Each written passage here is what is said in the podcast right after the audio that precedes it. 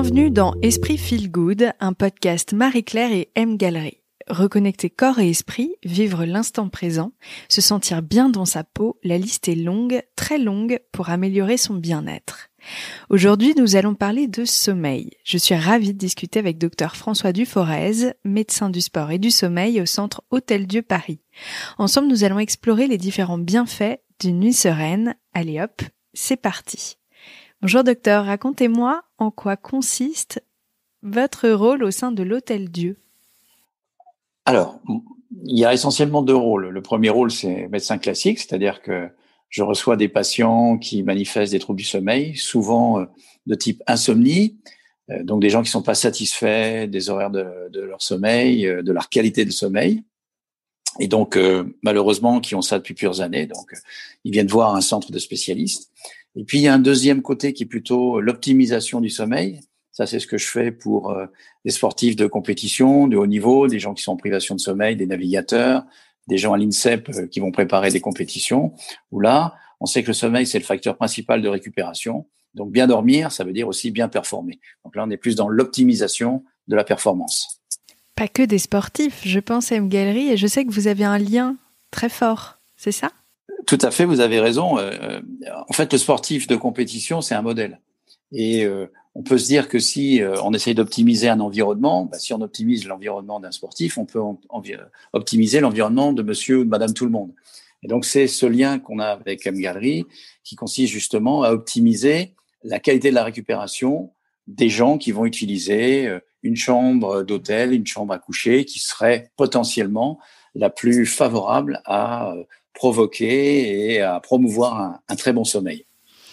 Ensemble, j'aimerais qu'on revienne aux bases même du sommeil. C'est quoi pour vous une nuit sereine?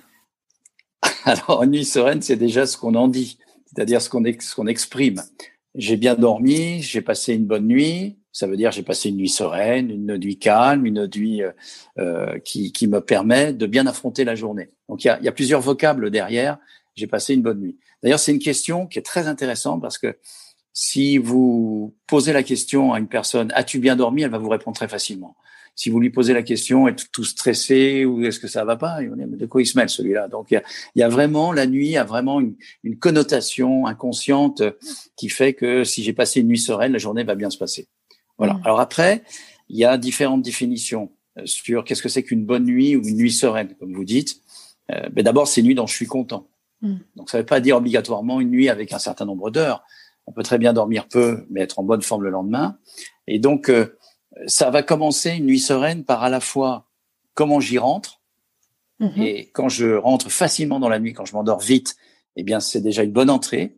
Mais aussi comment j'en sors. Comment j'en sors, c'est une bonne qualité d'éveil.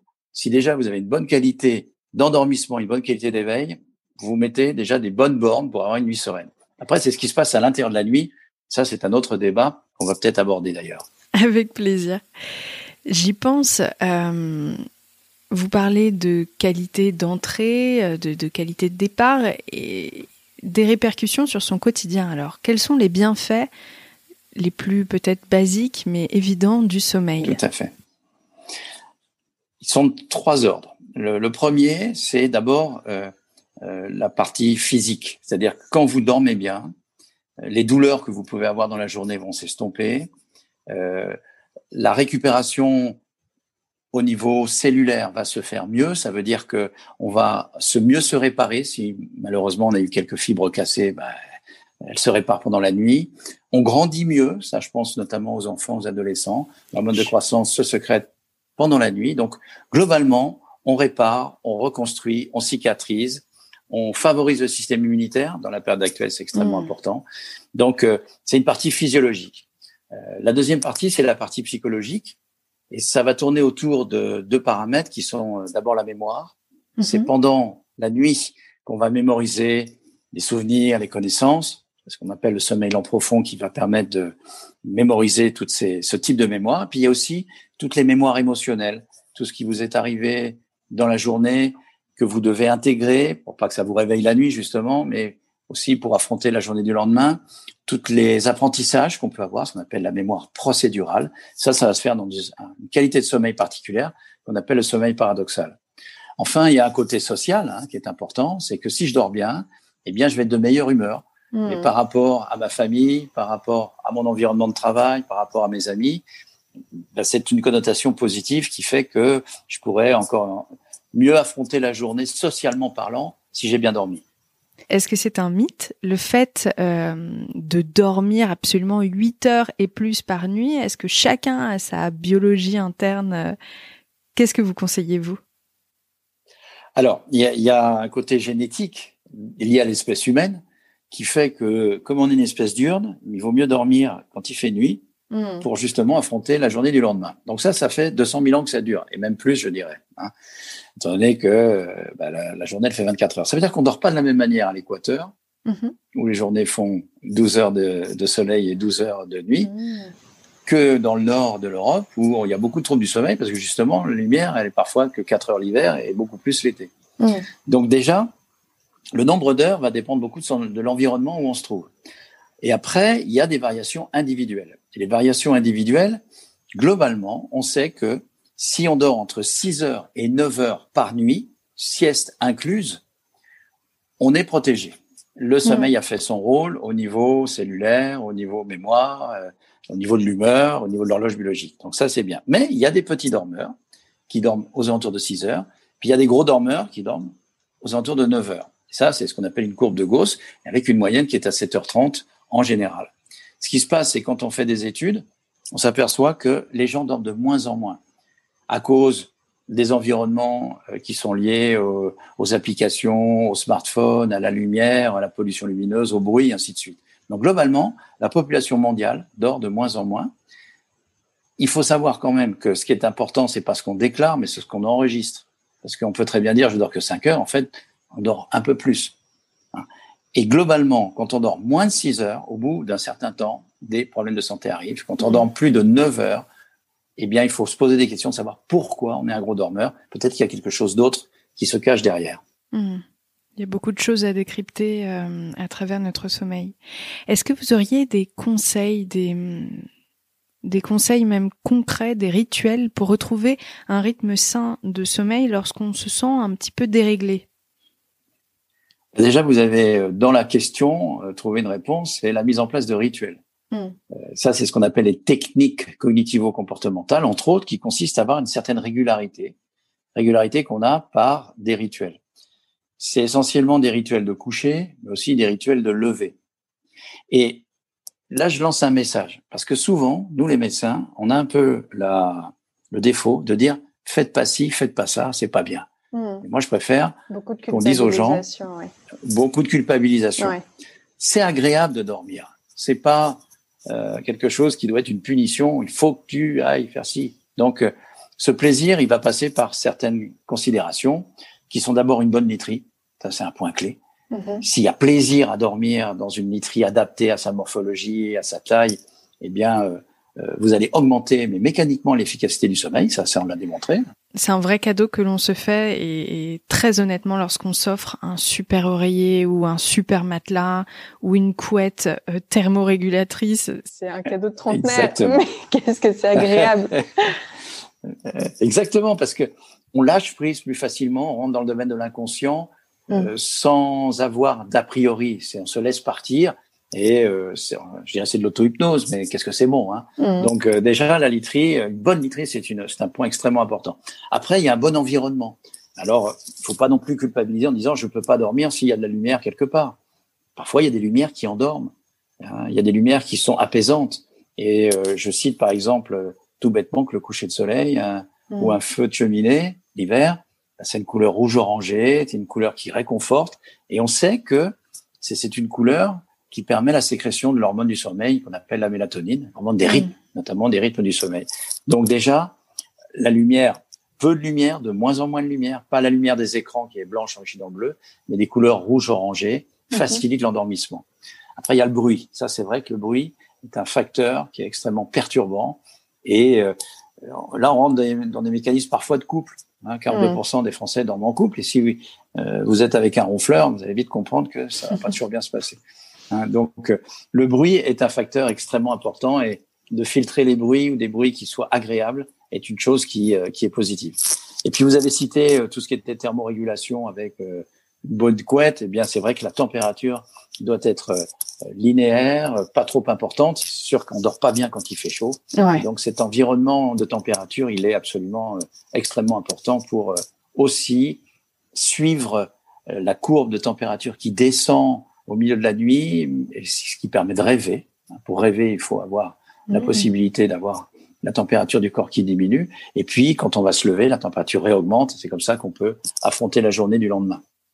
Nous discutions hors micro des petits détails qui font de grosses différences. C'est vrai, en fait, le, un bon sommeil se cache dans les détails qu'on met en place, c'est ça? Exactement. Exactement. Ben, ce que je dis souvent, un détail n'est pas un détail. Je dirais même plus, c'est que le détail va vous permettre de créer le rituel. Je cite des exemples de personnes qui étaient dans des environnements difficiles. Je pense aux navigateurs solitaires qui vont faire le vent des globes. Mm. Eh bien, le petit détail d'emmener l'oreiller qui va bien, l'oreiller qui me permet de me caler, qui, euh, qui est réconfortant. me permet de m'endormir toujours, qui est réconfortant, qui a une odeur, qui me permet de partir plus facilement dans le sommeil. Eh bien, cet oreiller-là, je peux vous dire qu'il a fait cinq fois le tour du monde et que la première chose que le navigateur n'oubliait pas quand il faisait tout son avitaillement de son bateau, c'était mon oreiller, parce que c'est celui-là qui lui donnait confiance. Un oreiller qui a plus voyagé que moi. Bon.